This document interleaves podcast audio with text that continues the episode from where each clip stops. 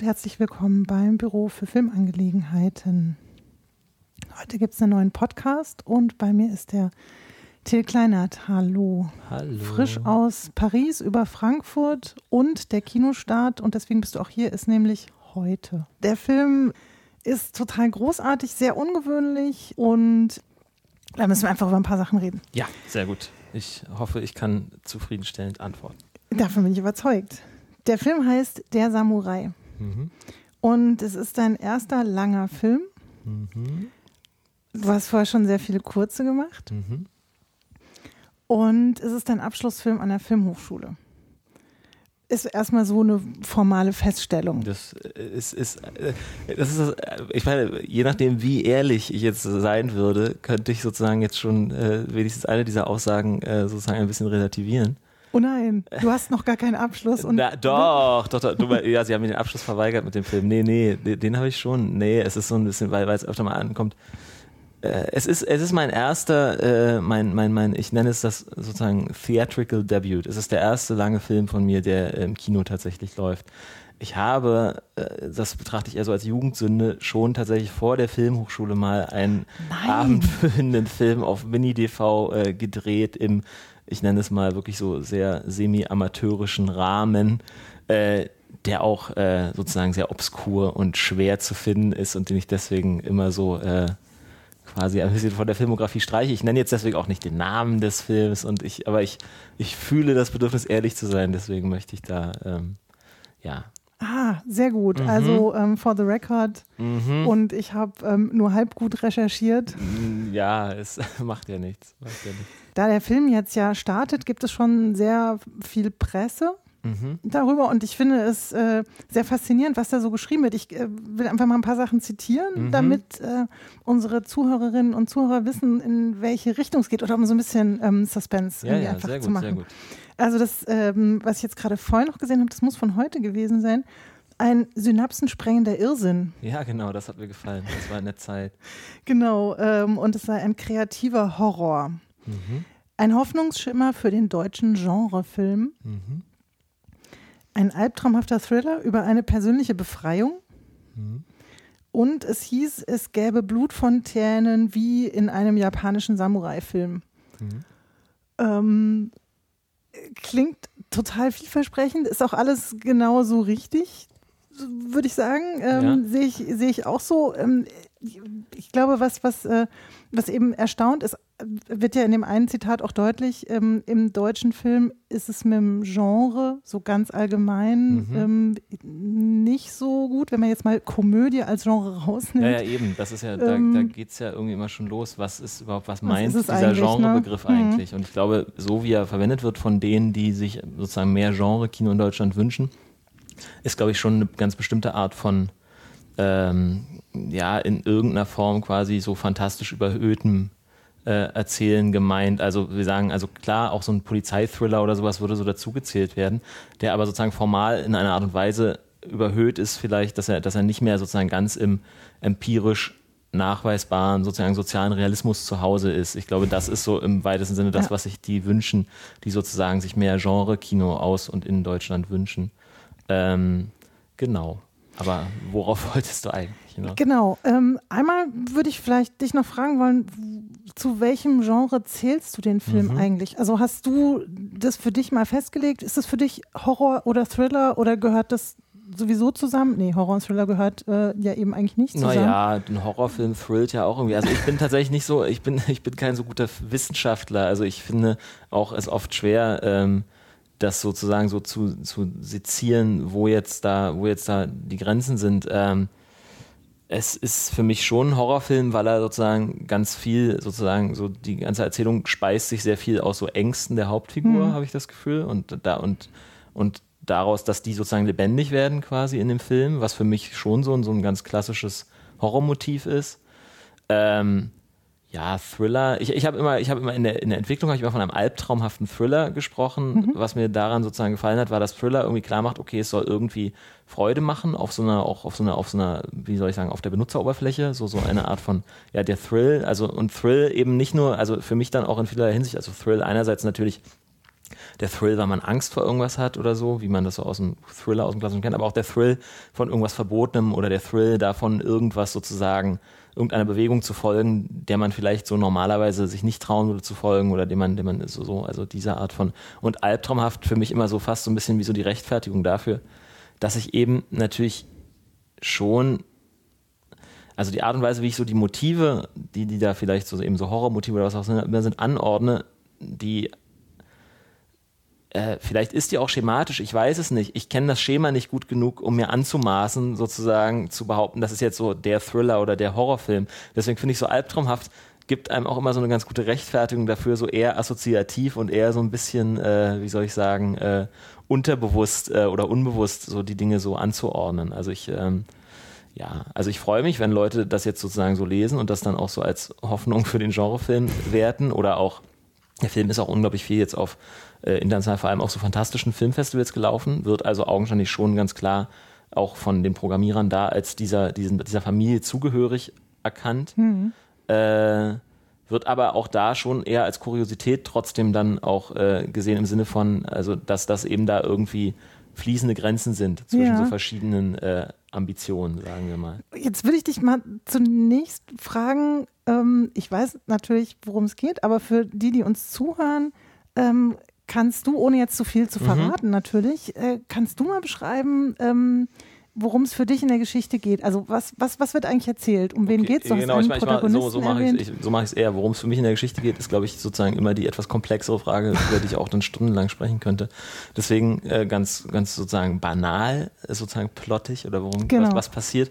Ähm, ein, ein junger Polizist, ein junger Polizist auf dem Dorf, äh, im Brandenburgischen, nahe der polnischen Grenze, im dichten Wald, ähm, erlebt eine Nacht des Schreckens äh, als ein merkwürdiger Fremder am Waldrand auftaucht, äh, der gewandet in ein Frauenkleid und mit einem Samurai-Schwert bewaffnet beginnt, eine Schneise der Verwüstung durch den Ort zu ziehen. Und unser Held Jakob ist also die Nacht hindurch damit beschäftigt, einerseits diesem, diesem Einheit zu gebieten und wird aber sozusagen gleichzeitig im Verlauf immer mehr in so eine Art von Spirale des ja, der synapsensprengende Irrsinn, äh, von dem da in der Zeit gesprochen wurde, gezogen und äh, erlebt, glaube ich, auch so einige äh, sehr persönliche Krisen, Identitätskrisen, die dann hoffentlich am Ende zu einer Art von Befreiungsschlag oder einer Art Befreiungsschlag münden. So möchte ich das jetzt vielleicht mal sagen.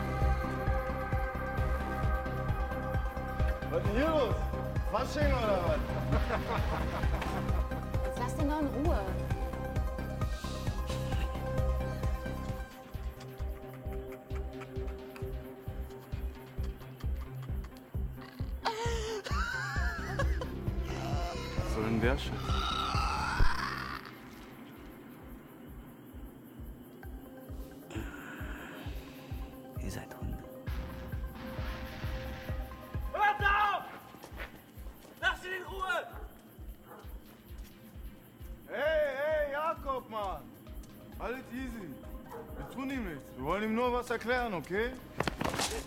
Lass ihn in Frieden und geht nach Hause. Er ist gefährlich.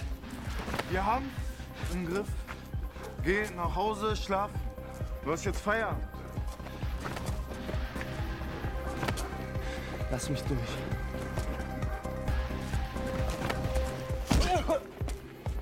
Macht sie fertig, Männer!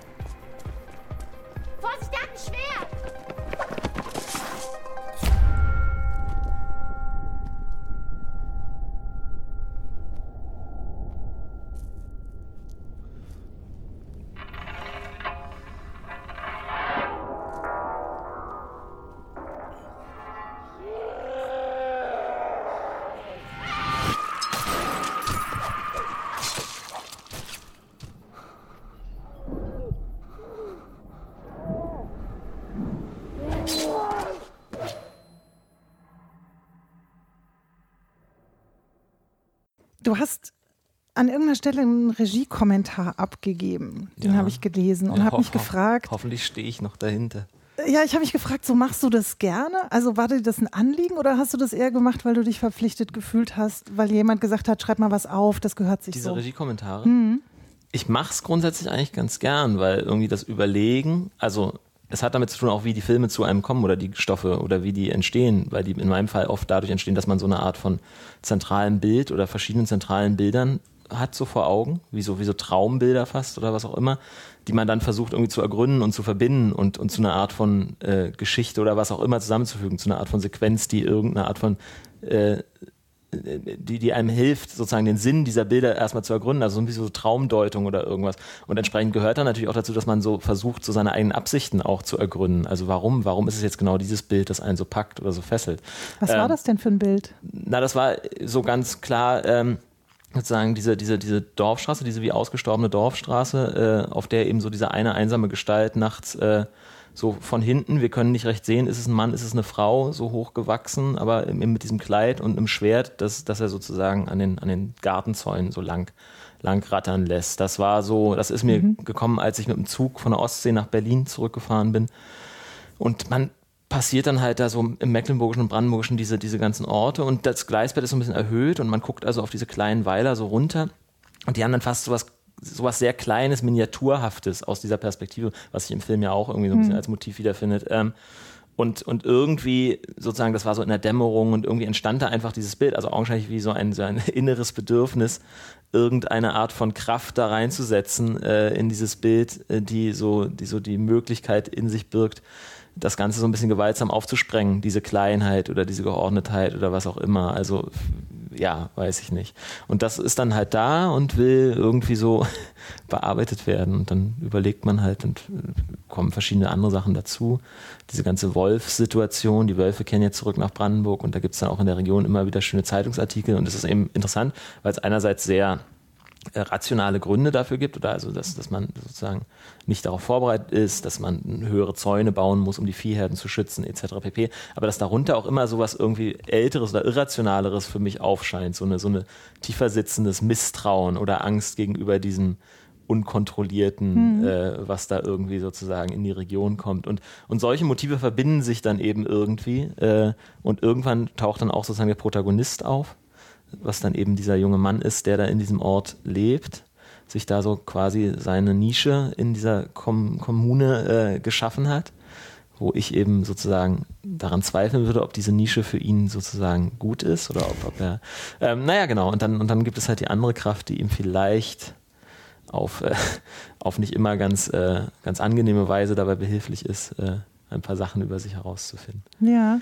Ähm, mir ist bei den äh, Texten, die ich so gelesen habe, oder wenn ich versucht habe, selber was, ähm, mir so Notizen zu machen, äh, aufgefallen, so, hm, wie, wie nenne ich die Figur denn, wenn ich nicht sagen will, der Samurai? Nenn ihn doch ruhig der Samurai. Genau, und wenn ich das nicht will, also du Ja. ähm, hast es jetzt auch einfach gesagt, das ist eine, eine Figur, männlich oder weiblich, hat ein Kleid an. Würdest du dich auf was festlegen? Also in manchen Rezensionen heißt es dann ein Transvestit, Ja. was ich finde, irgendwie was nicht passt. Nee, und ich, nee, nee, das ist, Ja. äh, ich meine, es ist, es, ich ich finde auch solche Sachen dann lustig, also ich, natürlich ist auch sozusagen reizvoll an dem Bild an sich, dass es eben sozusagen so eine Art, wenn man versucht, es zu fassen oder zu beschreiben, dass man immer Gefahr läuft, in irgendwie sozusagen in so eine Art von, von äh, fast so Lächerlichkeit zu geraten oder so einer, so einer Irrsinnigkeit. Was, was ist das hier? Jetzt ist da so ein Transvestit auf dem Dauer und steht alles kurz und klein.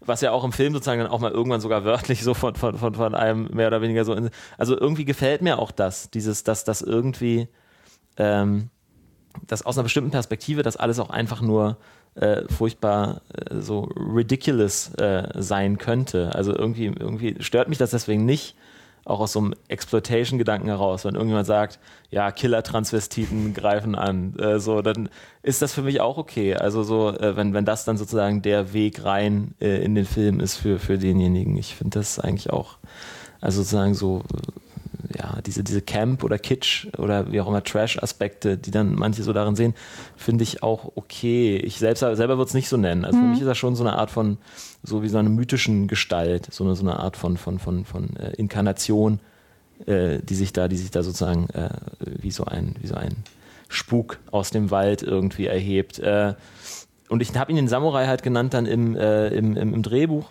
Einfach weil man ja, wenn man dann schreibt, irgendeine, irgendeinen Begriff finden muss, um irgendeinen Namen oder was, um man kann den dann ja etwas Fritz oder Hans oder Klaus nennen, weil das ist ja, das ist es ja eben nicht. Und äh, so ähnlich wie ich das bei meinem kurzen Cowboy auch gemacht habe, wo ich dann eben äh, diesen Antagonisten, diesen, diesen geheimnisvollen jungen Burschen auf dem Mähdrescher, der ja auch von Pit Bukowski gespielt wird, wie auch der Samurai. Können wir vielleicht am Schluss ja, nochmal ja, zu kommen? genau, Finde ja, genau, egal, genau. interessant. Ja. Ähm, und und da, da habe ich ihm dann diesen, diesen Namen Cowboy gegeben, der niemals im Film fällt, der einfach Mhm. nur sozusagen für mich auch da ist, damit ich irgendein, irgendwie ihn greifen kann. Und der mir dann gefallen hat, weil er eben sowas merkwürdig Aufgeladenes und, und so Mythisches hat. Und dann habe ich den Film auch so genannt, weil er wiederum so wichtig in dem Film war. Und quasi analog ist es dann hier wieder passiert. Irgendwann habe ich ihn der Samurai genannt, was eigentlich nur sozusagen über das Schwert quasi, dass das da seine Weapon of Choice ist, äh, irgendwie passiert ist. Und dann auch den Film so genannt. Wenn man den Titel jetzt äh, so etwas genauer analysieren wollen würde und ihn nicht einfach nur so als funktionale, quasi, das ist der Name des Antagonisten und so heißt halt der Film, so wie Freddy Krüger oder äh, äh, Leatherface, ähm, dann äh, macht es eigentlich fast mehr Sinn, den, den Titel oder diesen Begriff äh, Jakob zuzuordnen. Also in der klassischen Samurai-Fiktion äh, es ja immer sozusagen um diesen Konflikt geht davon, dass man seine, seine, seine Pflicht gegenüber einem Lehnsherrn oder gegenüber einem Kodex über seine persönlichen Bedürfnisse stellt und, und sozusagen die Spannung, die daraus entsteht, ist eigentlich normalerweise äh, quasi so das, was da erforscht wird in so einem Samurai-Film zum Beispiel.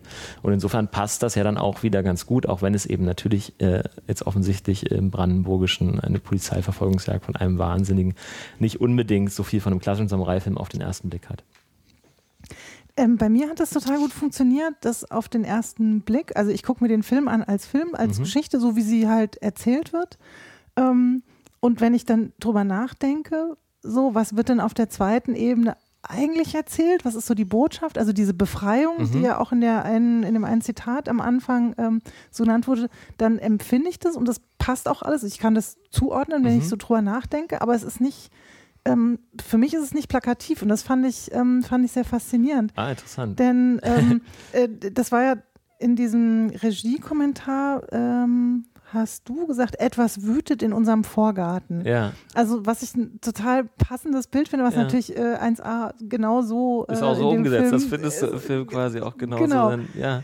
Ja aber, aber das ist genau das. Also dieses so, dass es so, es gibt so, wie du sagst, es gibt so Bilder oder Wortbilder, die sind, die sind sozusagen, die musst du gar nicht deuten oder irgendwas. Die haben von sich aus sozusagen so eine Art von etwas wütet in unserem Vorgarten. Also sofort gehen Bilder auf und die, diese Bilder verbinden sich sofort irgendwie mit, mit, mit so irgendwie äh, mit Gefühlen, mit was auch immer. Und, und ich finde es immer total toll, eben gerade in diesen, sagen wir mal, fantastisch überhöhten Genres, wie man diese Bilder einfach so Gestalt werden lassen kann und wie diese Bilder dann natürlich automatisch ihren ganzen Subtext, ihre ganzen Verknüpfungen sozusagen äh, mit sich bringen. Das finde ich, das finde ich total toll. Also ich hoffe, dass es auch der Film eben so möglich macht, dann eben ihn so, wie du sagst, auf der ersten Ebene quasi diesen Bildern zu folgen, dieser quasi Geschichte, wie sie einem erzählt wird, und aber gleichzeitig natürlich sozusagen dieses geheime Leben darunter äh, mit, mit gleichzeitig sozusagen mitzufühlen und auch hinterher eben äh, sozusagen entschlüsseln zu können. Ja.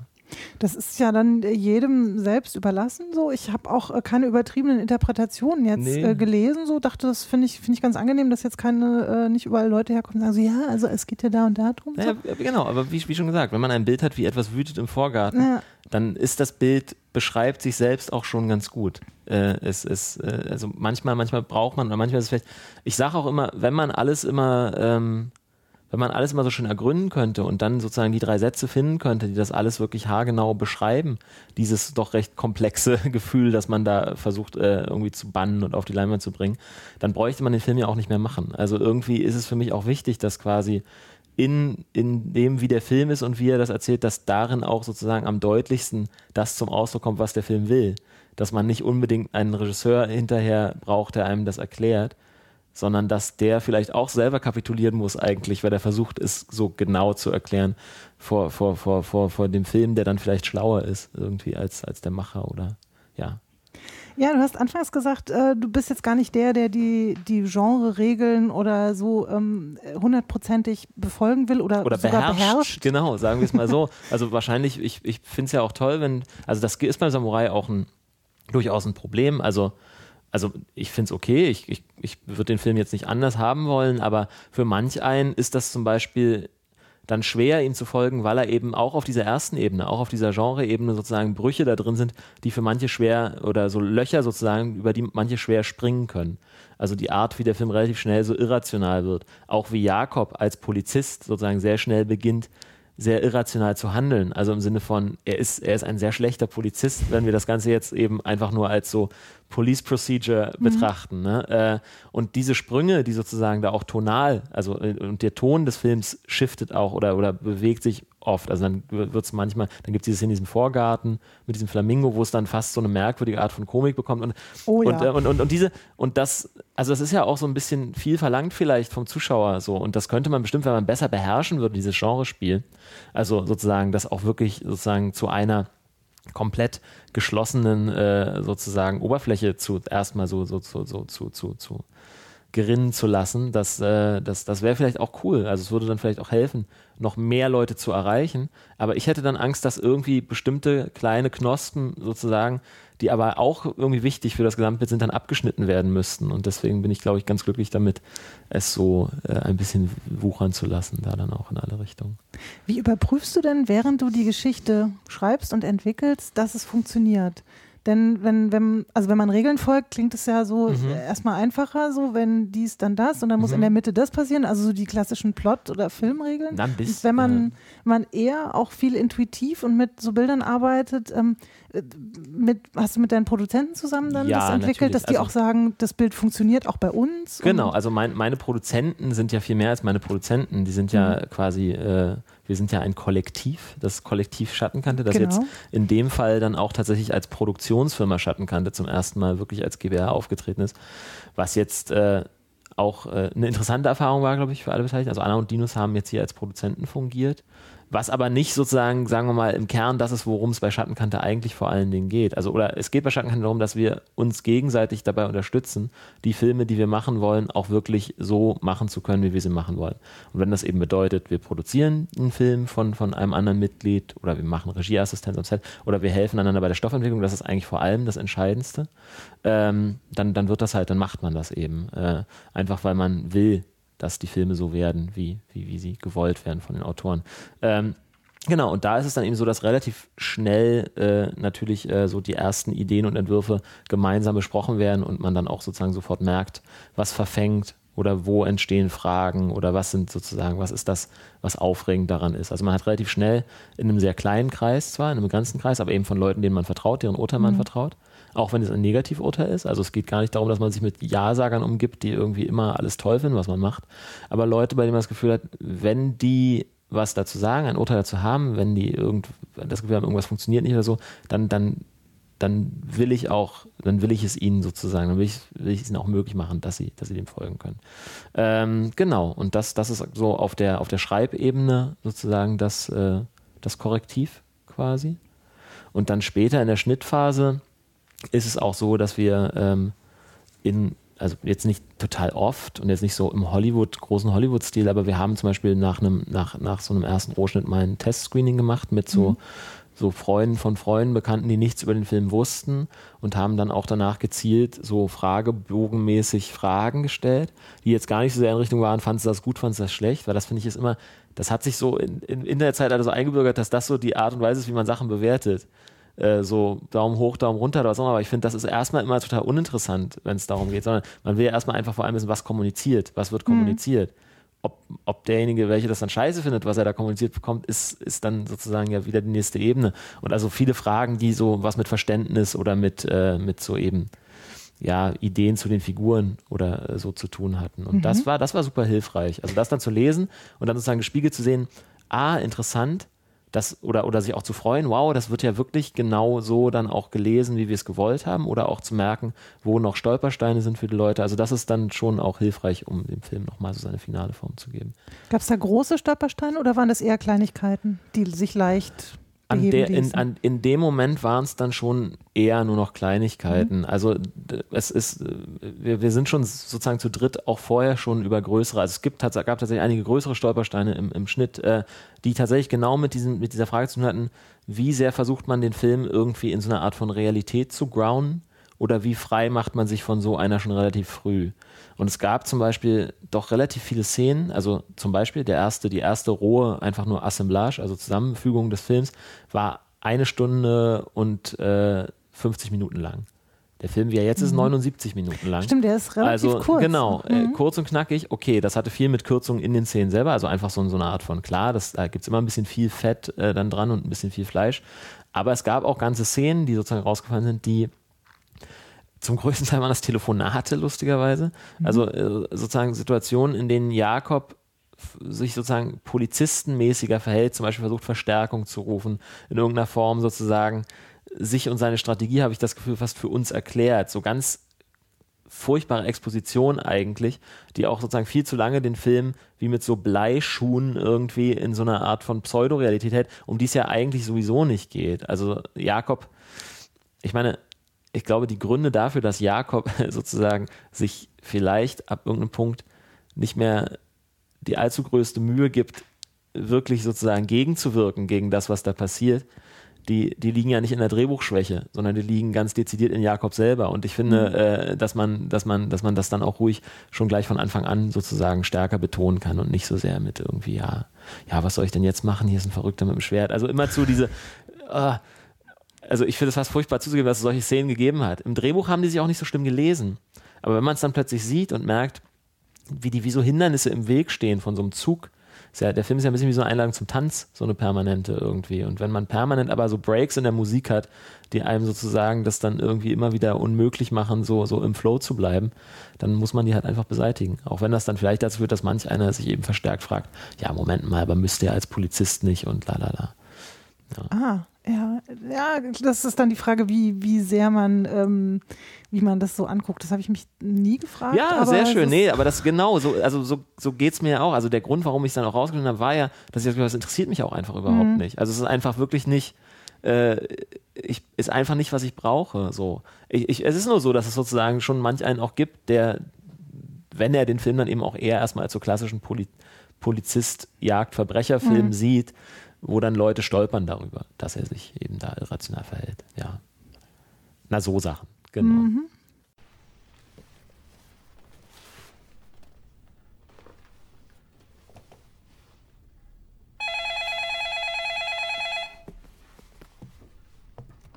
Wolski, hallo?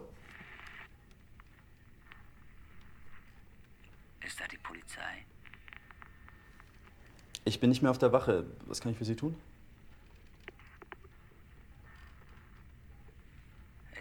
Paket angekommen? Ja, hier ist ein Paket angekommen. Hast du es aufgemacht? Sollte ich das? Nein. Es ist für mich. Dürfte ich vielleicht Ihren Namen erfahren? Steht der nicht auf dem Paket? Den werden Sie bestimmt selber sagen müssen, sonst könnte ja jeder kommen. Wieso haben Sie es überhaupt zu mir schicken lassen?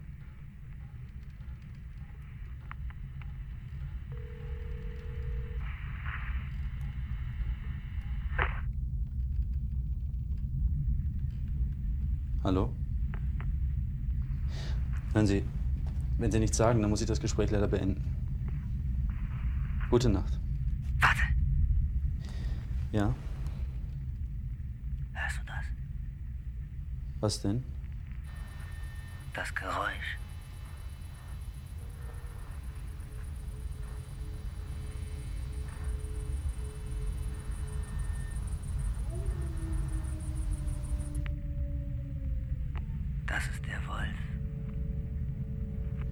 Ist er bei Ihnen? Ja, er ist hier draußen. Wie war Ihre Adresse?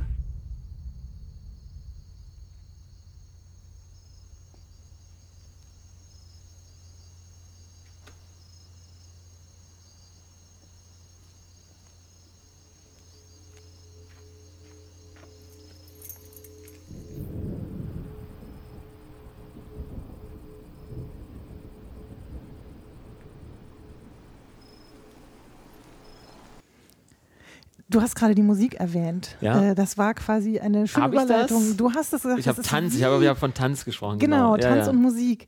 Ähm, die Musik ist sehr schön und oft ähm, gibt die schon so ein so eine Richtung vor, die in den Bildern eigentlich noch gar nicht erzählt wird. Mhm. Ihr habt das allermeiste äh, oder du hast das allermeiste komponieren lassen. Genau. Konrad Oliak heißt der, heißt der, heißt der, heißt der Komponist, mit dem Mhm. ich schon bei zwei Kurzfilmen zusammengearbeitet habe. Toller, toller Typ. Ja. Genau, wir haben auch vor dem Film, schon bevor wir gedreht haben, lange, eigentlich, eigentlich sozusagen ein Jahr vor den Dreharbeiten, haben wir schon ein, also was heißt wir, ich sage immer wir, also Konrad hat, hat äh, ein, ein, ein kurzes Musikstück, so zweieinhalbminütiges komponiert, das quasi so ein bisschen das Thema, wir nennen es mal das Thema, da ist so eine kleine Grundmelodie sozusagen, die, wir, die wir gefunden haben und auch so eine Art von Instrumentierung, die uns einfach so eine Art Idee gegeben hat, ah ja, das fühlt sich richtig an, so, da haben wir dann auch Pitt äh, mal kommen lassen und ein bisschen so atmen lassen, als so eine Art von, um, um dem sozusagen auch rhythmisch nochmal sowas zuzufügen und so. Und das hat sich dann irgendwie gut angefühlt. Also man hatte so, so ein zweieinhalbminütiges kleines musikalisches Ding, das irgendwie den Film ganz gut verkörpert hat schon mal, selbst wenn es noch gar keine Bilder oder sowas gibt. Und das gab es dann. Dann ist so relativ kurz vorm Dreh auch noch dieses Musikstück, das dreimal sogar im Film auftaucht, äh, das am Ende dann eben auch, ja, wie gesagt, ich will ja nicht zu viel spoilern, aber ähm, genau, das einem Set dann auch gebraucht wurde, weil die Figuren bewegen sich dann eben auch zu der Musik und äh, das war uns wichtig, dass die Musik dann auch schon da ist. Das heißt, das Stück war dann auch schon vorher da und hat natürlich dann auch viel vorgegeben, also auch die Kenntnis dessen. Also wenn man dann weiß, so klingt der Film, dann, äh, dann, dann, dann weiß man schon, irgendwie liegt unter all dem noch so eine Art von, äh, auch wenn das sozusagen zum Teil eben so, so sehr dunkle und so, so, so unheimliche Szenerien quasi sind, liegt unter all dem aber trotzdem so eine Art von romantischem sehnenden Zug, weißt du? Und, äh, und, und dieses Wissen ist auch toll, wenn man das schon vorher weiß, weil man die Musik eben auch schon so im Ohr hat und eben sozusagen das dann schon im Kopf so zusammenbringen kann auf die Art. Ja, also ich habe überlegt, ob mir das beim ersten Gucken, als ich den Film gesehen Mhm. habe, auch aufgefallen ist. Mir ist es jetzt beim zweiten Mal ähm, total aufgefallen, weil ich natürlich dann ein bisschen mehr darauf achten konnte, weil Mhm. Ja. ich ja grob wusste, was passiert. Ähm, dass, dass neben dem Unheimlichen, und dann gibt es sehr, sehr unheimliche Momente, Ja. wo du halt äh, eben nicht weißt, es ist dunkel und der Wald und Ja. eine, eine Figur und so, ähm, die da im Wald verschwunden ist und Jakob läuft hinterher. So, d- das ist sehr, sehr unheimlich. Mhm. Und äh, gleichzeitig gibt es dann Momente, die fast wie Brüche sind, wo eben diese, diese romantische Melodie Ja. so ganz leicht und sanft da reinkommt. Und Ja. Ähm, das hat mich beim zweiten Gucken, wie gesagt, ich weiß nicht, wie es beim ersten Mal ähm, funktionierte, ob ich es so ein bisschen unterbewusst dann Ja. nur gespürt habe, äh, hat mich sehr begeistert, weil das eben ähm, so diese, ähm, dieses, ähm, diese Suche nach ähm, ja, nach Gefühlen und, und nach Liebe und Zuneigung, was Ja, ja, bei ihm so, ja, was, genau. was ja der, der Antrieb letztlich ist, Es ne? das äh, so verkörpert. Es gibt ja auch fast so eine Art von so, so Parallelgeschichte quasi, die so im, im die im, äh, wie sagt man, die nicht tatsächlich stattfindet, die aber sozusagen als Option oder als mögliche Geschichte oder als möglicher Alternativverlauf der Geschichte ja irgendwie so ein bisschen durch den Film mitläuft, die sich auch sozusagen genau an diesem Musikstück festmacht. Also es gibt die erste Begegnung zwischen den beiden, in denen äh, sozusagen ja auch gefragt wird, ob er, äh, wo, wo, darüber gesprochen wird, dass ja ein Fest im Dorf ist oder so. Und, wo, und, sozusagen, und, und man so sagen kann, das ist wie so eine Art von, ja, so eine Alternativerzählung, die eigentlich eine sehr, eine, eine sehr zarte Erzählung ist, die quasi hätte stattfinden können. Natürlich hätte sie niemals stattfinden können, weil, weil, weil, weil auch Jakob niemals in der Lage gewesen wäre, sich eine solche äh, Situation überhaupt sozusagen äh, sich auszusetzen oder so. Aber, aber die ist trotzdem sozusagen als Sehnsucht natürlich unter dem allen mit dabei. Und das war schon wichtig, dass die Musik das auch irgendwie macht. Also es gibt eben auch so funktionale Musik in dem Film, die eben dazu da ist, um diese Unheimlichkeit so ein bisschen dichter zu machen und so. Aber selbst die basiert dann, wenn man mal so auf die Harmonien hört da drin und so, basiert aber immer auf diesen, auf diesen, diesen zwei, es gibt so zwei Grundmotive sozusagen, das Jakob-Motiv und das Samurai-Motiv. Äh, und die findet man dann eben auch durchgehend in, in, in sozusagen in allen äh, musikalischen Bewegungen da. Es gibt so einen, ähm, so einen schönen Satz am Anfang von Jakob, wo sie sich also das allererste Mal begegnen Mhm. und ähm, äh, da geht es um diese Paketübergabe. Also Ja, sie ja. treffen sich ja deswegen, weil ähm, eine Person was bestellt hat, was aber bei der Polizei abgegeben wurde. Und jetzt Genau. hat Jakob dieses riesige Paket und kriegt einen Anruf von einer ja auch nicht weiter benannten Person. Also sie Mhm. sagt nicht, wer sie ist, sondern Ja. sagt nur so, ja, Adresse steht ja drauf, Genau. bring's doch vorbei. Und dann kommt er dahin, total verlassenes Haus, er geht dann rein und so. Da ist halt ähm, eine Person im Kleid Mhm. und ähm, dann ist eben so, was du gerade gesagt hast, diese, diese Idee, so ja, ist doch ein Fest, man könnte doch noch tanzen Ja. gehen. Und Jakob sagt dann so, so ganz ähm, so realistisch so, naja, so wie sie aussehen, könnte das hier ein bisschen Ja, schwierig ja, werden. das würde ich mir an sie. ihrer Stelle so- nochmal überlegen, genau. Genau. Und ähm, das, ähm, das, da ist er irgendwie eigentlich, also so, so ganz, ähm, äh, ga- ganz unverklemmt. So, er sieht Ja. das so ganz realistisch Ja, und, ja. und aber auch noch so, da hat es mit ihm noch nichts zu tun. Ne? Und Mhm. später dann ähm, geht es ja darum, so wir könnten miteinander tanzen und so. Und dann gibt es ja auch ähm, fast schon so Bilder, wie das hätte aussehen können. Die Homoerotik kommt ins Spiel. Ähm, ja, ja, ja, nein, natürlich, auf jeden Fall, klar. Ich bin, ich, ich glaube sogar, dass schon am Anfang, also weil du meinst jetzt sozusagen so ein, ähm, also klar, es gibt so ein Wissen von Jakob darum, was sozusagen geht und was nicht, irgendwie auch in dieser Gemeinschaft. Ich glaube schon an dem Punkt geht es ihm aber auch nahe auf eine Art oder macht ihn oder berührt ihn unangenehm. Also auf eine Art und Weise ist Jakob grundsätzlich, glaube ich, in dem Film, ihn berührt das ja auch augenscheinlich unangenehmer als diese anderen Leute im Dorf. Also in gewisser Weise, die lachen ja darüber. Also für, für, es ist ja sozusagen äh, für, für die wie so ein schlechter Scherz irgendwie, so eine Art von, aber, aber, aber bei Jakob ist es ja sozusagen, das ist so, so wie, wie du vorhin beschrieben hast, so dass Rezensenten auch schreiben von so einem verrückten Transvestiten quasi. Das ist quasi wie so diese Dorföffentlichkeit quasi eigentlich mehr oder weniger auf, auf das Phänomen da guckt. Aber Jakob, der dann in dem Fall ich ist, äh, also wirklich auch ich ist, kann man sagen, äh, der fühlt sich natürlich viel, viel sozusagen auf einer viel äh, empfindlicheren Ebene davon irgendwie betroffen und, äh, und entsprechend auch so, wie soll ich sagen, ist da in einer komplizierteren Beziehung, sagen wir mal, zu dieser Gestalt als, als der Rest des Ortes mit so einer doch relativ einfachen Opposition quasi. Ja. Ähm, wenn du sagst, das, das bist du oder das, das Mhm. warst du, ähm, wie viel davon ist so, so eine Geschichte, die du unbedingt erzählen wolltest? Oder Ja. auch schon Teil einer größeren Geschichte? Denn der Cowboy, den du vorhin Ja, erwähnt hast, der eben. Kurzfilm, ist ja auch eine, also ich habe das so ganz ähnlich empfunden, auch so eine, so eine Befreiung, so, so eine krasse ähm, Befreiung von dem, was die bürgerlichen Nachbarn, das Umfeld, wie man zu sein hat, was die so von einem wollen. Ja, aber auch man selber, was auch man selber sozusagen, also ich finde, ich finde sowohl bei Cowboy, also das, das würde ich immer, weil ich will immer nicht so, mir, mir ist schon wichtig auch, dass man versteht, dass diese Filme auch sehr selbstkritisch sind.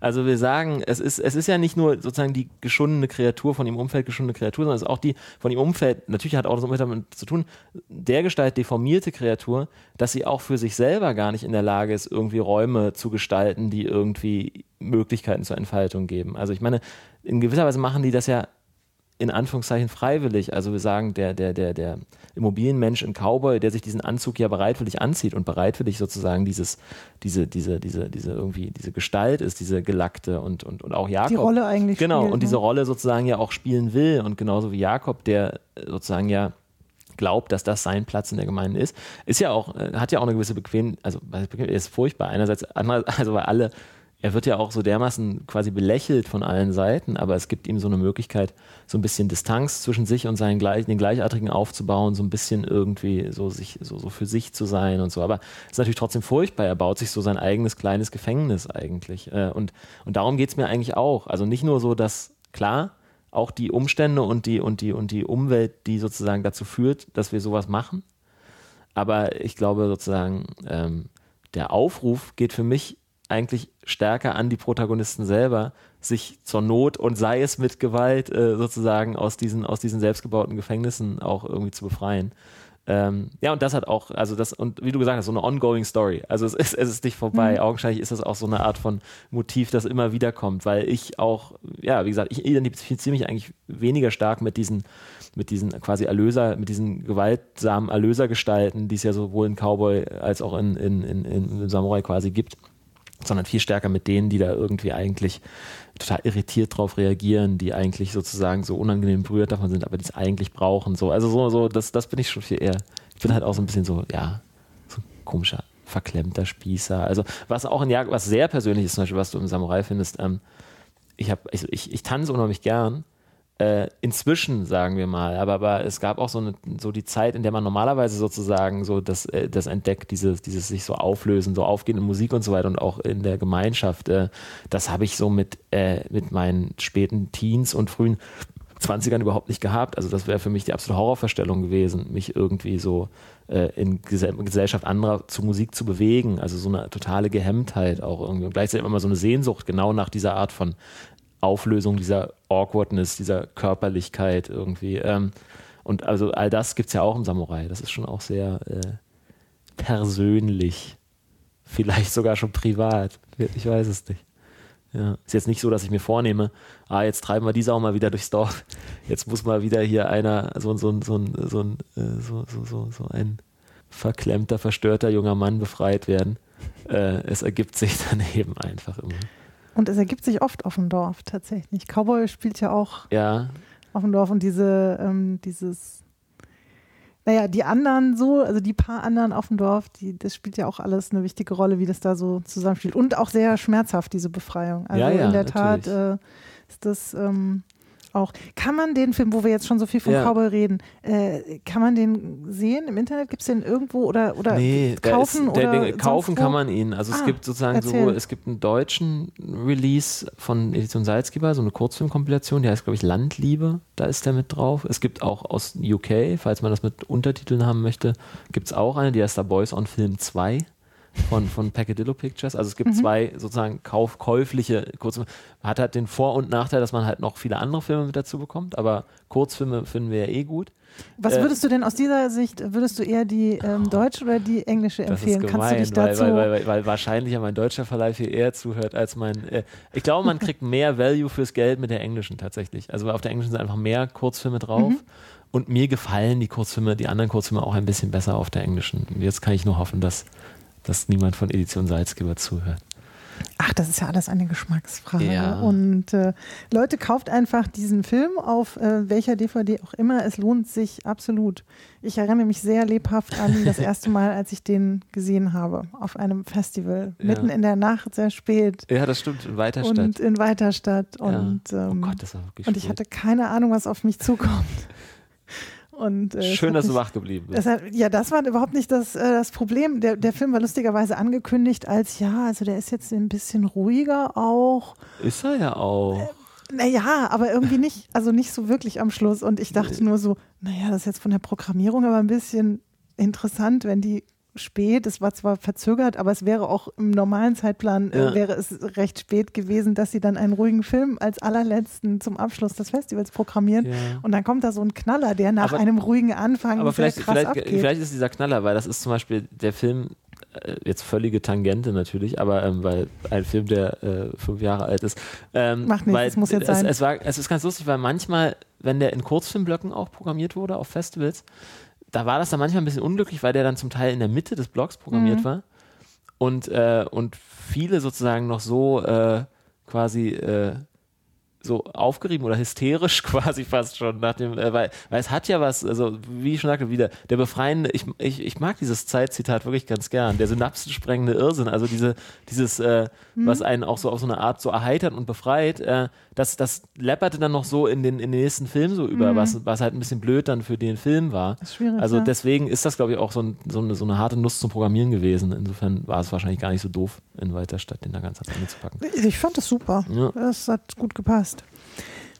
Ähm, lass uns noch mal über sowas wie Finanzierung reden. Oh. Ähm, äh, da kommt der Till, der will seinen Abschlussfilm machen mit so einer Idee, die sehr aus dem Rahmen fällt für einen Abschlussfilm. Gut, von der Hochschule kriegt man ja irgendwie nichts außer ein bisschen Technik und vielleicht. ähm, Ja, nicht nur ein bisschen, das war schon, also ich, wir wollen das nicht kleinreden, das war schon, also es, ohne die Technik von der Schule hätten wir das gar nicht machen Okay, können. ne? das stimmt. Ja. Aber trotzdem, ähm, gerade für einen Genrefilm braucht man halt enorm viel Geld und äh, noch ein paar andere Dinge. So, wie, wie ist das abgelaufen? Wie habt ihr das organisiert? Grundsätzlich erstmal, der Film ist ja interessanterweise überhaupt die erste äh, so sozusagen von außen äh, äh, Bewegung dahin, dass der Film entsteht, kam tatsächlich dadurch, dass äh, wir vom, von einer Redaktorin des kleinen Fernsehspiels angesprochen wurden.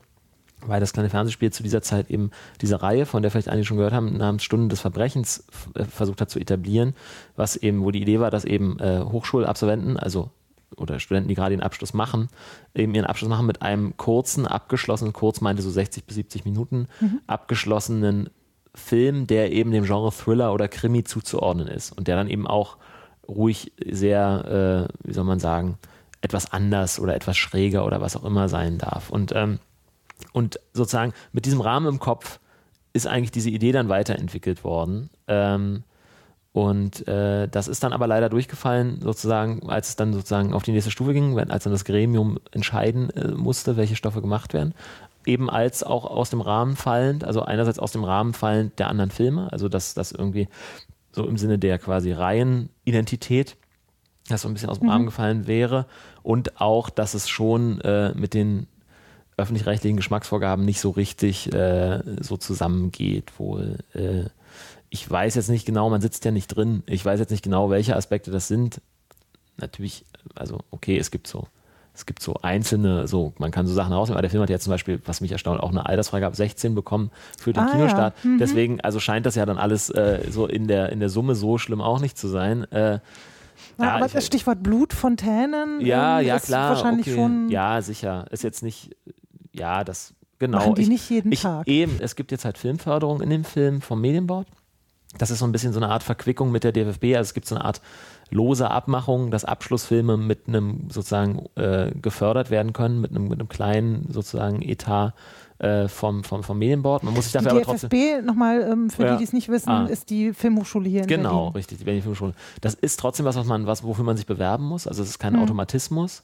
Und außerdem ist es auch so, dass trotzdem eigentlich ein Fernsehsender mit im Boot sein sollte. Also die, das Problem war eigentlich vor allem, dass wir keinen Fernsehsender Mhm. hatten, weil der Stoff eben augenscheinlich nicht fernsehtauglich war und normalerweise in Deutschland schon dafür, davon ausgegangen wird, dass man eine, äh, einen TV-Vertriebspartner mit im Boot hat. Also ähm, da war dann die Auflage an uns, uns wurde dann ein, ein, ein, ein Teilbetrag des Budgets zugesagt, aber nur unter der Auflage, dass wir als Eigenanteil äh, sozusagen den Rest selber auftreiben. Dann haben wir eben noch relativ äh, Hals über Kopf ein Crowdfunding aufgestellt. Das, Um äh, was für Summen geht es da? Kannst du das sagen oder ist das ist sowas äh, geheim? ich, hab, ich wurde immer, äh, mir, mir wurde immer gesagt, sowas sagt man nicht. Ähm, aber ich, ähm, Das ist es, okay. es ist sozusagen so knapp über 100.000, kann man sagen. Die übers Crowdfunding noch Nein, zusammen nein, nein, nein, nein. Ach, das übers Crowdfunding spreche ich gern. Also ich dachte, es geht jetzt ums Gesamtbudget. Nee, nee, übers Crowdfunding, also übers Crowdfunding ist äh, dann letztendlich, wir hatten äh, 45.000 Dollar versucht äh, zu raisen, haben davon nur 15.000, also ein Drittel etwa bekommen, was auch damit zu tun hat, sicherlich, dass eben die Kampagne so sehr Hals über Kopf dann noch, weil ich meine, der Drehstart, wir haben uns auf einen Drehstarttermin geeinigt, der halt Sinn machen würde, weil man zu einer bestimmten Jahreszeit drehen muss, damit Hm, Ihr einerseits die draußen, ja. damit einerseits die Nächte lang genug sind, äh, also, es nicht mitten im Hochsommer ist, wo man dann nur vier oder fünf Stunden hat, wo man netto drehen kann, weil ja viel draußen nachts gedreht wird. Andererseits aber auch noch nicht so kalt ist, dass der Darsteller im Kleid irgendwie permanent äh, sich den Tod holt. Ähm, und einfach die Angst, dass wir noch mal ein Jahr warten müssten, äh, hat dann sozusagen zu dieser sehr überstürzen. Und das heißt, wir haben, es ist auch total toll, dass sich dann doch so viele Leute und so ein Batzen Geld gefunden haben, um, um sozusagen so ein No-Name-Projekt quasi da zu unterstützen. Aber wir mussten dann auch noch äh, Geld borgen von Eltern, Familie, um dann sozusagen das im Endeffekt da zusammenzukriegen, ja. Ja. Ich meine, und es ist halt so ein bisschen, natürlich ist es immer so die Lüge, weil wir konnten uns nicht leisten, die meisten Leute am Set zu bezahlen. Hm. Also das Geld geht dann eben wirklich natürlich primär in Benzin, Catering, äh, Technikmiete, all das, was sozusagen wirklich so die ha- harten Fakten sind, die man dann braucht, um den Film fertig zu kriegen. Aber, aber es macht dann auch manchmal Spaß, natürlich genau in so einem begrenzten Rahmen zu versuchen, trotzdem die Schauwerte herzustellen. Also weil man dann eben auch sehr genau überlegt, okay, wie schaffen wir es? Ist ja alles eine Frage der, des Maßstabs. Also wenn ich nur äh, so, äh, so ähnlich wie im Kino. Mir ist es eigentlich zum Beispiel egal, ob ich einen Film jetzt auf einer riesen Leinwand äh, im, im, im irgendwie IMAX gucke oder in so einem ganz kleinen Kellerkino. Wichtig ist ja, wie nah ich an der Leinwand dran bin. Also heißt, äh, ja, und so ähnlich ist das auch, wenn man versucht, solche Schauwerte zu produzieren. Wenn die Referenzgröße, also es ist ja auch nur ein Dorf. Also das heißt, so ein kleines Dorf, da kann wenig schon sehr viel machen im Sinne eines Effekts von irgendwie krasser Störung oder was auch immer. Und man muss eben dann einfach nur gucken, was, was sind sozusagen dann diese Effekte und wofür gibt man dann das Geld aus oder wo gibt man sich dann eben, wo legt man dann seine, seine Schwer, seinen Schwerpunkt drauf. Zum Beispiel äh, finde ich es total gut, weil das stand zur Disposition lange Zeit und ich bin total froh, dass wir es geschafft haben, weil es nicht ganz unproblematisch war, das äh, eben äh, sozusagen organisiert zu kriegen, dass da eben wirklich so ein Zug, ein richtiger Zug durchs Bild fährt da am Anfang des Films. Das ist einfach, das bringt eine, eine, Art von physischer äh, Wucht und auch Beweglichkeit und Kinetik da so in den Film, auch wenn der Zug an sich ja wirklich wie so ein, wie so ein Effekt wirklich da nur ist, den ich äh, irgendwie toll finde und ich glaube, das ist gut für den Film, dass der das an der Stelle hat. So. Und, aber das sind eben die Entscheidungen, die man treffen muss, weil ja, das kostet dann halt 1000 Euro so mit irgendwie so Museumseisenbahn, Freunden, Verein und so und ist halt nicht ganz unproblematisch und ist es wirklich so wichtig jetzt so, ne? Also und die Entscheidung muss man dann halt treffen, aber das ist ja immer so und macht eben eigentlich auch Spaß. Sind die Effekte teuer? Welche meinst du denn spezifisch? So ganz allgemein spritzendes Blut. Ähm, Ja, also es, ist, es kostet immer ein bisschen Geld und vor allen Dingen aber Geld dahingehend, dass es Zeit am Set meistens kostet. Also weil sowas dann eben ordentlich aufzubauen und, äh, und auch zum Funktionieren zu bringen, dann äh, da so braucht man dann eben auch ein bisschen Ruhe für und und und. Aber ähm, ja, das ist, äh, was heißt teuer? Also teuer, teuer sind zum Beispiel die, also wo man Prosthetics, also wo man Special Make-up-Effekte braucht. Zum Beispiel, ich will nicht zu viel verraten, aber am Ende gibt es ja diesen, diesen Torso, ganz, ganz am Ende, äh, der abgenommen wurde auch vom Schauspieler und so und das und, und richtig ordentlich so ein Gipscast und dann mit Latex ausgegossen und so. Das, solche, das, das kostet dann schon äh, so ein bisschen. Ähm, aber dann zum Beispiel so die Effekte im Sinne von das Blut zum Spritzen zu bringen, das sind dann einfach irgendwelche Pumpen und Kompressoranlagen, die man so aus dem Baumarkt kauft oder sich zusammen äh. Und das ist wirklich Aha. toll, weil unser, unser Special Effects Mann, Felix von Seefranz, der ist eigentlich gar kein Special Effects Mann, der ist eigentlich äh, selber Regisseur und Filmemacher aber sehr effektaffin.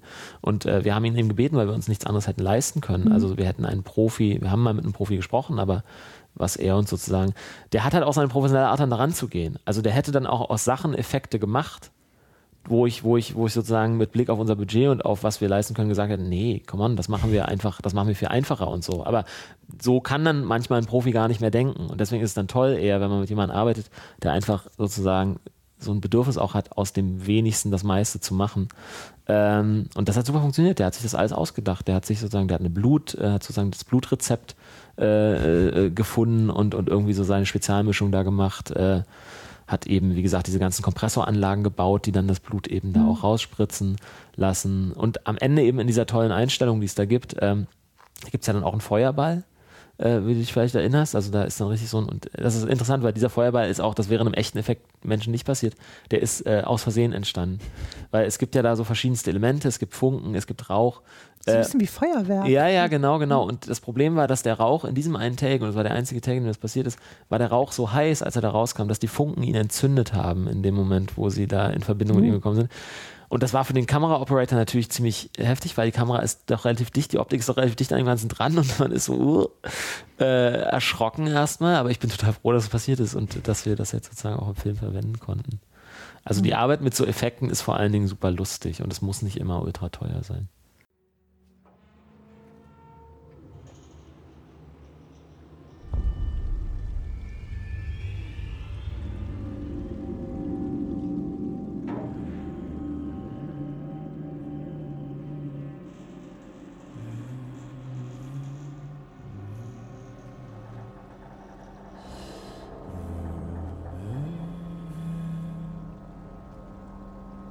Sie auf damit!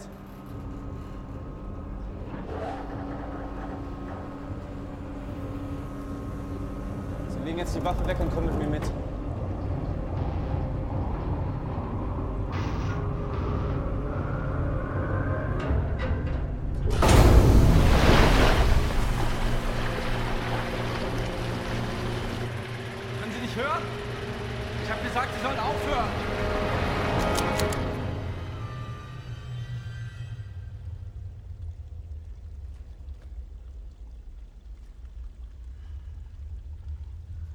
Bleiben Sie stehen oder ich schieße!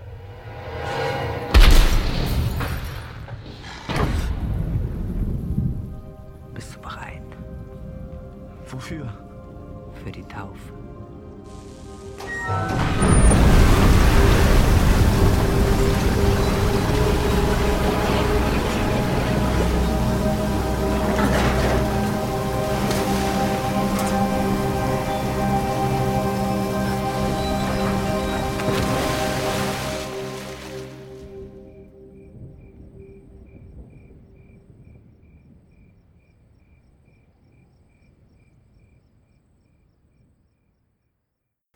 Ich wollte noch mal eigentlich, ähm, wie sagt man immer, last but not least, äh, Ja. natürlich auf die Schauspieler Mhm. äh, auch mal kommen. Also die beiden, die eben den Jakob und den, den Samurai spielen. Du hattest sie beide schon erwähnt, den Pitt äh, Genau. vor allem, Pitt Bukowski, weil, also der den Samurai spielt, ähm, der auch im Cowboy den, Cowboy. den Cowboy spielt und Genau. eben nicht den ähm, schon genannten Immobilienmakler. Genau, ja, ja, ganz genau. Ähm, der andere, also der Michel, Jakob, genau. ist Michel Dirks. Genau. Das sind jetzt beide, ich habe mal geguckt, die spielen zwar schon häufig. Ja, Pitt ähm, vor allem. Pitt wird, Pitt wird durchaus gern mal so im, im, dem einen oder anderen Tatort als so juveniler Delinquent äh, irgendwie eingesetzt. Mhm. Äh, wahrscheinlich wegen des Gesichts. Äh, ja, also Pitt hat, glaube ich, gut zu tun sogar eigentlich immer. Michel war halt, als wir gedreht haben, noch an der Schauspielschule, also an der HFF hat er Schauspiel studiert Ah, und äh, war dann sozusagen, äh, hat das während seiner Ferien gemacht. Also der ist quasi noch wirklich am Anfang. Mhm. Äh, ja. War das ähm, Thema Überlegung wert, wie bekannt oder nicht sollen die Schauspieler sein? Also auch was so einen Blick auf eine Kinoauswertung so, ja, angeht? hätte oder, man vielleicht, hätte man, wenn, wenn man klug gewesen wäre, äh, hätte man- nicht als Kritik hätte, gemeint. nee, nee, nee, nee, hätte, hätte man, hätte man das vielleicht, ich, ich auch, aber hätte man das vielleicht gemacht, aber ich habe dann auch so ein Problem, das ist jetzt auch wieder, ich hoffe, da versteht mich jetzt keiner falsch, aber ähm, es ist jetzt auch so, wenn ich an Schauspieler denke, es hat vielleicht auch mit der Art des Films zu tun, die so passen könnten, fallen mir auch fast nie deutsche Schauspieler ein. Das soll jetzt gar nicht als so Diss gegen deutsche Schauspieler gemeint sein, aus, aber aus irgendeinem Grund ist es tatsächlich so, dass ich oft, das hat vielleicht auch was mit der Schauspielästhetik zu tun eher, so einer bestimmten Art von eher, sagen wir mal, physischerem oder ein bisschen auch so, äh, ja, ich meine, ja, äh, wie auch immer. Also es gibt sozusagen aus irgendwelchen Gründen, denke ich dann eher an entweder skandinavische Schauspieler oder auch japanische Schauspieler. Also irgendwie so, und, und deswegen ist es für mich dann sozusagen gar nicht so ein Manko, wenn ich jetzt nicht bekannten deutschen Schauspieler XY kriegen kann, äh, weil, wie gesagt, der für mich sozusagen im Kopf jetzt auch nicht unbedingt zwingend besser geeignet ist als, als, als jemand anders, der, also da, da, bin ich dann relativ frei. Also Pitt wollte ich unbedingt haben, weil ich eben von Cowboy her wusste, dass er was hat, was ich halt total spannend und anziehend finde, so eine Art von äh, Unnahbarkeit, so einer, so einer sehr spröden und rohen Unnahbarkeit, die beim Dreh manchmal so sozusagen schwer zu managen ist, sagen wir mal auch. Also so, wo es dann auch so, so, so, so, also so ein, ein freundlicher Kampf dann auch immer ist, so ein bisschen sich so gegenseitig, äh, ja, so die Freiräume abzuluxen. Ähm, aber, aber ich finde ihn ja toll, ist so, so ein, für mich so ein Rockstar halt und ich mag das in den Filmen, ihn dann auch eben so zu inszenieren, so diese, diese unangreifbare Gestalt. Sind das eigentlich seine echten Haare? Der ist ja sonst, der kommt ja immer eher so, so stoppelhaarig. Also Ja, zumindest ja, ja. habe ich ihn bisher so gesehen. Ja, das ist auch so ein, so ein leidiges Thema, so ein trauriges Thema für ihn, weil er hat diese Perücke gehasst. Also es ist, ähm, es ist tatsächlich eine Perücke und äh, wir haben schon geguckt, dass sie auch den, seinem, seinem Haut und seinem, seinem Haarfarbton entspricht, dass das irgendwie funktioniert. Ich finde sie auch wunderschön. Also ich fand das total, total wichtig, die langen Haare. Einerseits natürlich, um so zumindest vage diesen Effekt von, von so Femininität, zumindest wenn man jemanden von hinten sieht, zu halten, auch wenn Pitt natürlich an sich ein sehr maskuliner Typ ist, was ich aber auch gut finde. Also dass er sozusagen gar nicht so sehr so eine Art von, von, von, also obwohl er eben der Mann im Kleid ist, gar nicht äh, sozusagen, dass das mit einer wahnsinnigen Aggressivität und einer wahnsinnigen sozusagen so, so, weißt du, so füllt und gar nicht mit so einer, mit so einer Sanftheit oder irgendwas, was man vielleicht eher damit assoziieren würde. Die Sanftheit liegt viel mehr beim Polizisten. Also das ist alles, das, das macht alles Jakob. Auch eine interessante Frage, weil wo ich auch immer denke, ähm, ich finde, er macht das total toll, äh, aber es ist eine super schwierige Rolle. Eigentlich ist der Samurai die einfache Rolle, weil der Samurai kann halt auch immer sozusagen einfach äh, so, so, so glänzen. Während, während Jakob eben gerade für einen Polizisten, von dem man eigentlich ja immer erwartet, dass er in charge ist und dass er sozusagen eine klare Vorstellung von seinen Zielen hat und so weiter, ne? Und wie wir es überhaupt aus, von Helden erwarten in Filmen, dass sie irgendwie so, ja, dass sie, dass sie wissen, was sie wollen und, und, und das, warum sie was tun. Und das kann Jakob eben sozusagen nur bedingt liefern. Und, und das ist dann eben schon eine Herausforderung, auch einen Schauspieler zu finden, der das auf eine Art und Weise verkörpern kann, die ich trotzdem interessant finde oder die, die ich gern zuschaue. Und ich mag das, wie er sozusagen diese Unschuld auch, diese großen Augen, diese aber dunklen Augen und, und dieses ganze Gesicht. Und ich, ich finde, er macht das toll. Und auch das Tanzen. Das Tanzen kommt zum Beispiel auch komplett von ihm da am Ende. Also die Art, wie er sich bewegt und so. Da gibt es keinen Choreografen oder irgendwas. Das ist was, was er, was wir schon beim Casting gemacht haben. Und was er quasi so auf Anhieb auch verstanden hat. Diese Art von, wie sieht das aus, wenn jemand, der eigentlich nicht tanzt in Gegenwart von anderen, wenn der jetzt sozusagen in seinem eigenen Zimmer, in seinen eigenen vier Wänden, wenn niemand zuschauen würde, wenn der diese ganze angestaute Sensualität da so, wenn die da so unbeholfen quasi sich Bahn bricht und so. Und das hat er, das hat er so toll gemacht. Äh, ja, das hat uns dann quasi wirklich auch einfach überzeugt, ihn zu nehmen. Fand ich auch toll, dass er alleine tanzt. Ja, Das, äh, das ist eben nicht irgendwie so ein kitschiges sich in den Arm nehmen oder so. ja, ja Äh, zumindest dann nicht, ja, ja, nicht ja, ja, nee, nee, ja. genau, ja, ja, genau. Sondern es ist, es ist, ja, ja, klar, genau. Es ist schon, also eher auch, auch der Wille, also wie gesagt, sich da sehr nackig zu machen, sich sehr Mhm. sozusagen auch so solchen Unbeholfenheiten äh, hinzugeben. Ich, ich finde es eh immer schön, wenn, wenn, wenn Sachen so, wenn Szenen so awkward sind. Im, äh, also so, wenn irgendwas so, ne, also so Awkwardness bei, bei Figuren oder bei Menschen, irgendwie in Unsicherheiten, man weiß nicht so recht, wie man jetzt reagieren soll oder wie es jetzt weitergeht, finde ich eigentlich immer ganz toll. Und er hat auch so eine angenehme Awkwardness manchmal. Ja. Ähm, lass uns noch mal am Ende über na, so eine Zielgruppe Mhm. sprechen. Ich habe mir angeguckt, welche Festivals, du hast es ja auch schon erwähnt, ähm, bei welchen Festivals ist der Film gewesen? Er war äh, bei sehr vielen Fantasy-Festivals, Mhm. hat auch einige Preise gewonnen. ja. Ähm, bei der Berlinale lief er, äh, ich weiß gar nicht, haben die das für den Film erfunden als Midnight So- Special? Schon, ja, schon so ein Sie noch nie bisschen. gehört? Ja, na, es gab dann zwei in dem Jahr. Dann lief Mhm. noch ein anderer, Tape 13, auch ein Horrorfilm.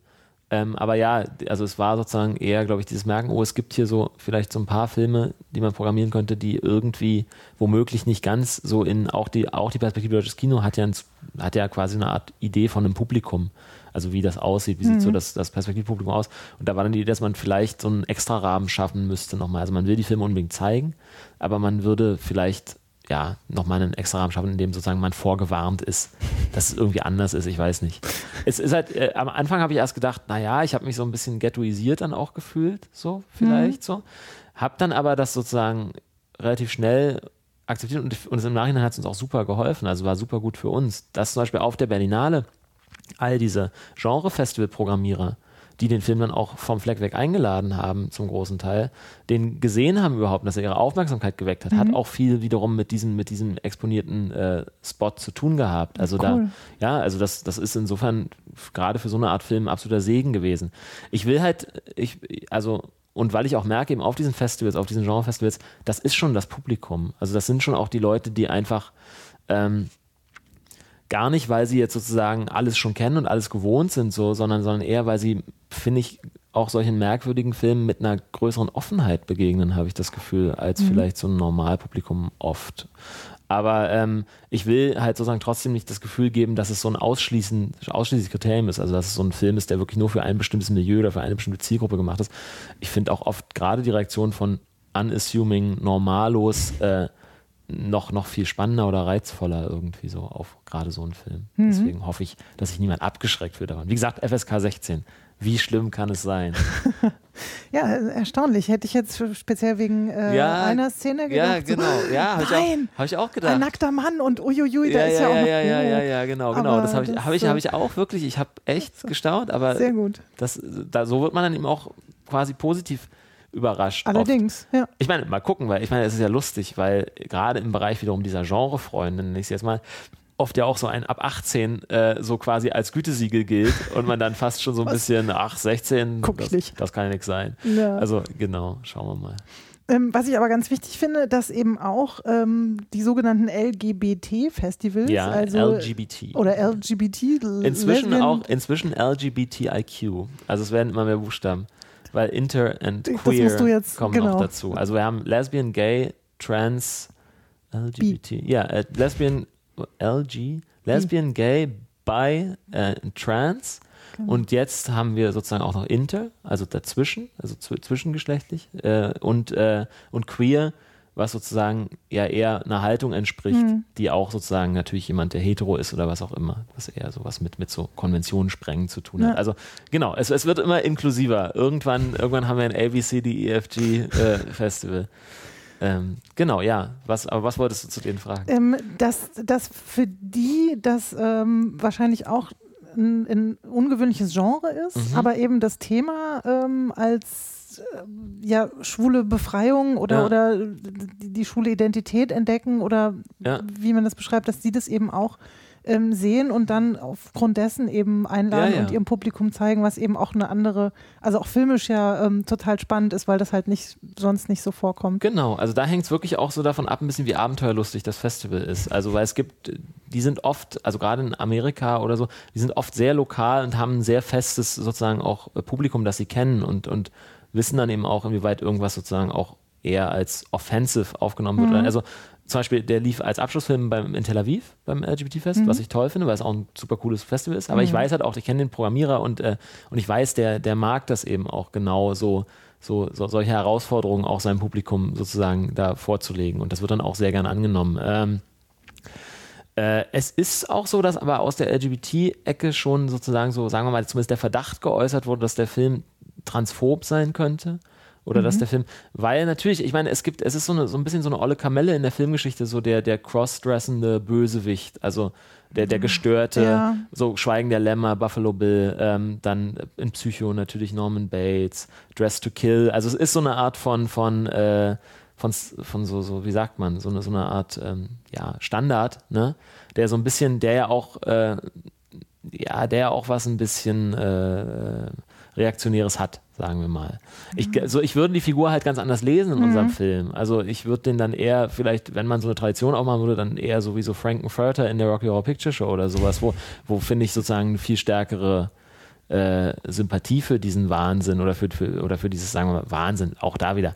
Also ich würde auch sozusagen, ich glaube auch sozusagen, dass diese Art von Crossdressing Es ist, ein, es ist ein schwieriges Feld, ne? weil es ist so, also ich glaube, es hat mit, mit Transidentität ganz wenig zu tun, ganz speziell in unserem Fall.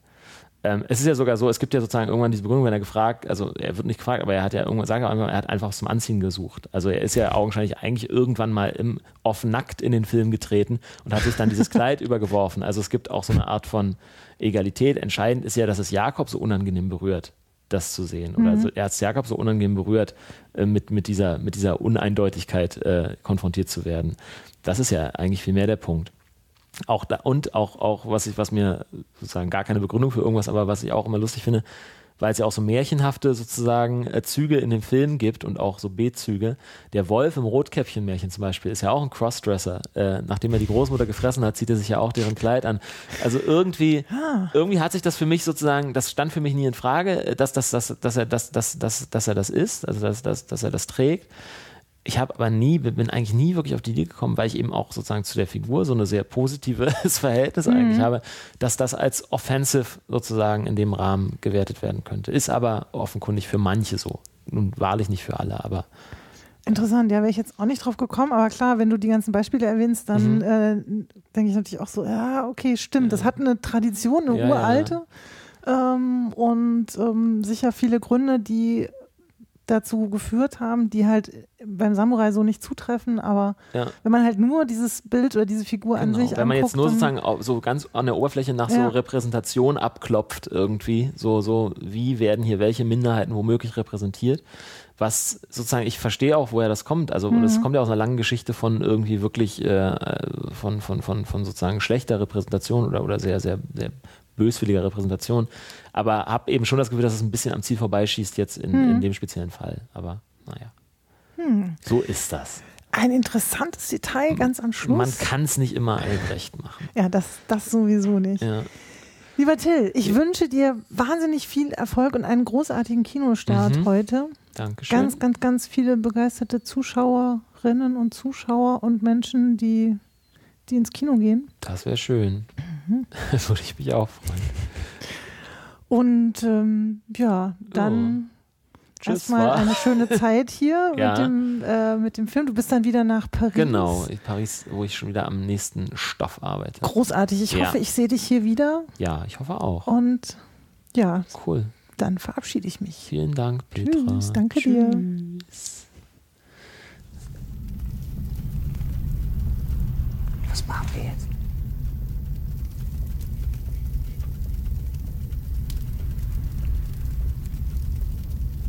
Schulde dir noch einen Tanz.